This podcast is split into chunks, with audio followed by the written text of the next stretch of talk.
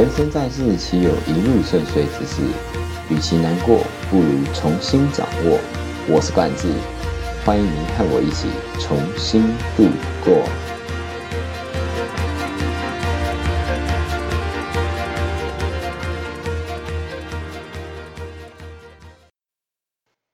Hello，大家好，欢迎回到和冠志一起重新出发。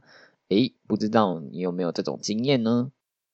就是以前可能跟人家比赛的时候或比较的时候输了对方，那你可能就会觉得说啊，我就是放牛班出来的孩子，或者说啊，我自己就是没有那么的厉害，别人可能是台青教城镇，或者是国外顶尖优秀的大学，你可能是不知名的地区大学或者是私立大学而感到羞愧呢？如果你这样觉得的话，今天听到这一集或许对你会有很大很大的帮助哦。那我们废话不多说，我们就继续听下去吧。今天呢，我主要想分享的就是真正放牛班的孩子，他们透过了一个技能，从此就这样翻身了。所谓真正放牛班的孩子，其实都是我们这些人给他们的一些定义。他们本质上并不代表真的很呃很烂啊，或者是真的智商很低，或者是真的什么都不会。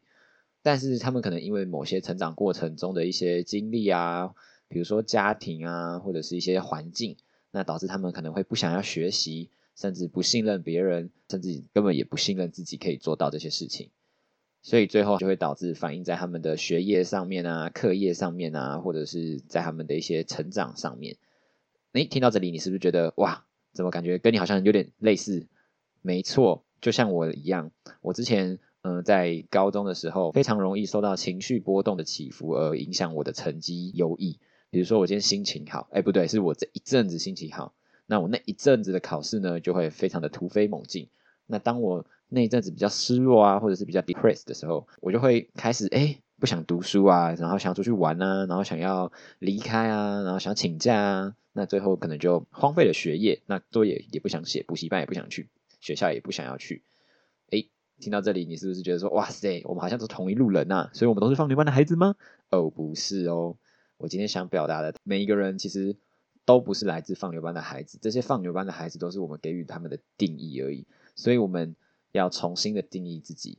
我今天要来讲的这个故事是我在 TikTok 上面看到的，它的主讲者是 Rita 点 F 点 Prison。对，那如果你们想了解这个影片完整的内容的话，我会把资讯链接放在下面，那可以请大家自己去。观看，今天就是讲我看完这个影片之后得出来的心得。这个 Prison 这个老师呢，他是出生在一个教育世家的人，他的双亲啊、祖父母甚至外祖父母全部都是从事教育界的，所以呢，他从小到大就在教育界这边耳濡目染。他自己本身也有相当相当丰富的教育经验，有四十年的教育经验，非常的丰富啊！我真的觉得很巧，因为就是那一阵子刚好就是听到一些教育相关的事情，比如说，诶，我觉得。这个老师教的很烂啊！呃，我觉得这个老师不会教啊！哎，我觉得这个老师教的跟他上课的东西完全不一样啊！等等的，我自己就会去思考这一点，就是哎，会有这种想法的人，通常在成绩表现上面会是怎样的呢？虽然成绩并不是一切，但是这是一个最能直接反映的一些标准。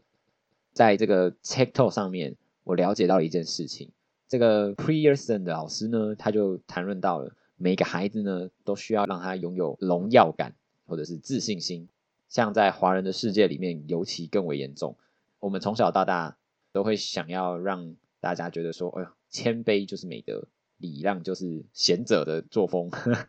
在这个上面，我们华人就会比较偏向不敢把自己真实的自我表达出来，所以就会导致我们逐渐的失去信任感以及荣誉感。在这个过程上面，我们就会逐渐对目标啊感到一些害怕，然后不愿意去。挑战这些冒险，或者是实现自己的梦想。所以等到我们在课业上的时候，虽然我们知道课业好，我们可以到好的大学或到好的研究所之类的。可是，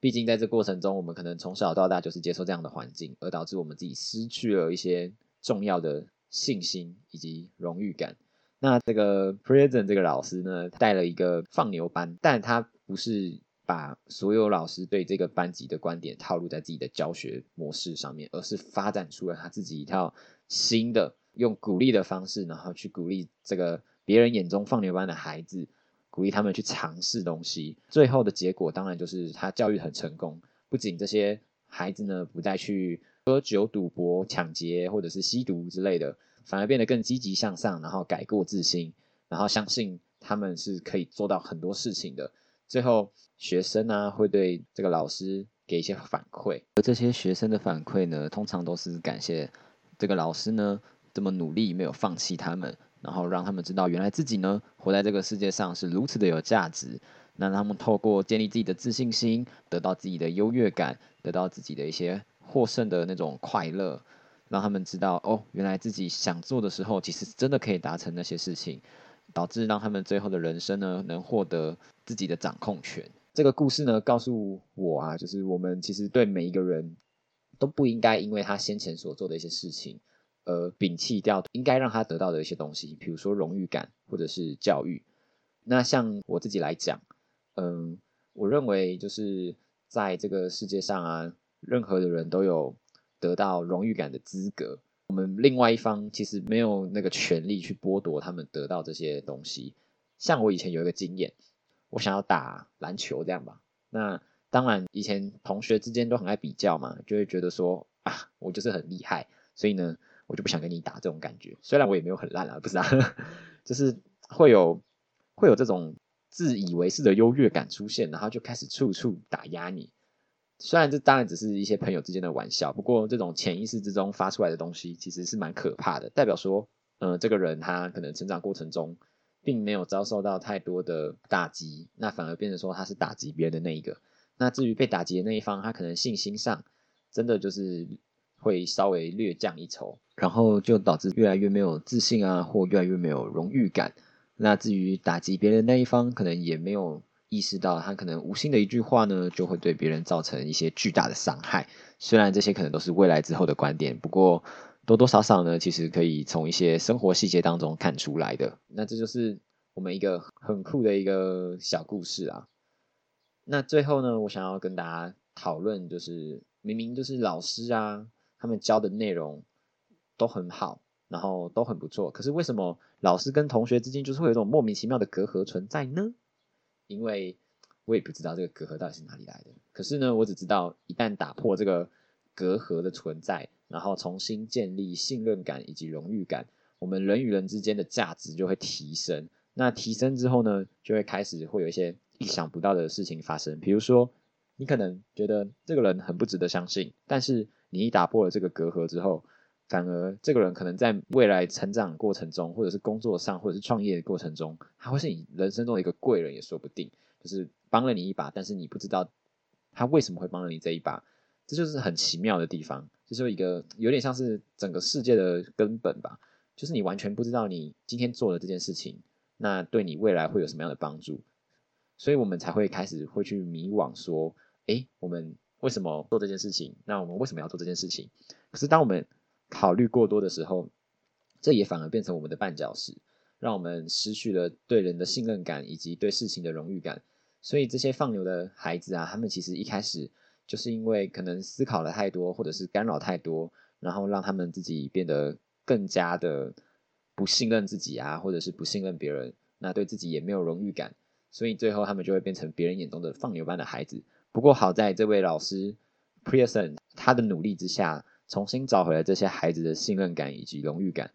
那我们呢？如果我们在这个社会中，其实也没有过多的人可以有这个时间、有这个金钱、有这个能力去帮助别人，最能帮助自己的，当然还是自己啦。所以我们要多多的去成长啊，然后多多的去思考，多多的去增加我们自己。呃的荣誉感以及信任感，面对更真实的自己，然后我们就可以一起翻身。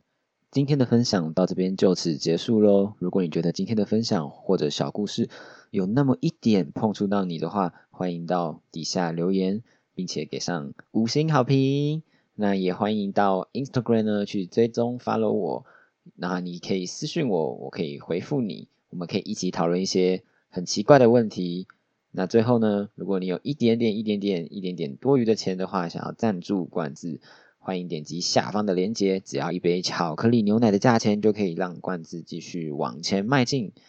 今天呢，谢谢你的收听，我们下次再见喽，拜拜。